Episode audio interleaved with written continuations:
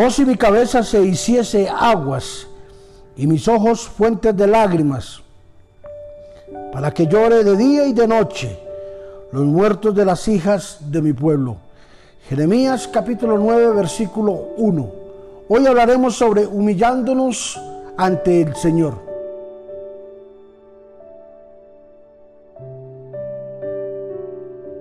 Jeremías se sintió impotente ante una acción que estaba pasando en el pueblo de Israel.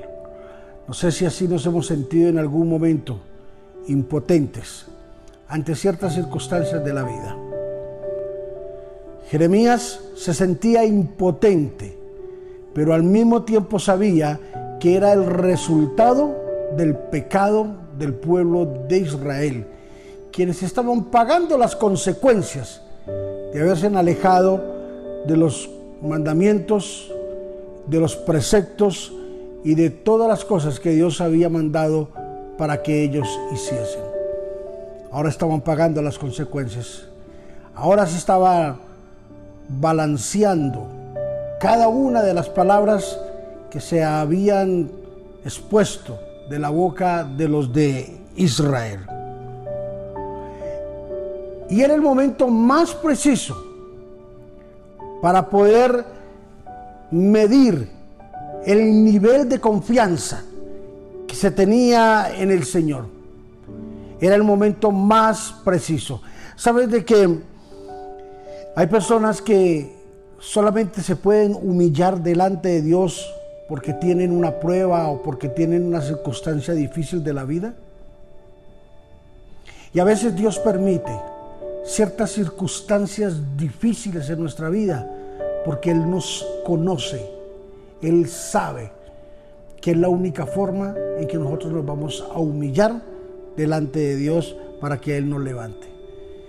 Entonces a veces nos vemos impotentes ante personas con una enfermedad, ante personas con un problema familiar, ante personas con una crisis, valga que valga, y sentir de que no podemos hacer nada por ellos en ese momento, pero muy interno, nosotros vamos a entender, Dios se está valiendo de un momento difícil para poder provocar en nosotros una humillación, que podamos entender de que si el hombre se humilla, entonces será exaltado.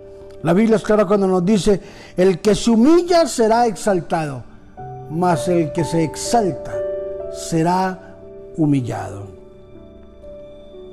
Aunque ellos no se percataban que el propósito de esta prueba era para doblegarlos, no obstante su corazón obstinado, enviciado, su corazón adúltero y orgulloso no les dejaba ver de que entre más ellos provocaran su orgullo ante la presencia de Dios, la humillación iba a ser mayor.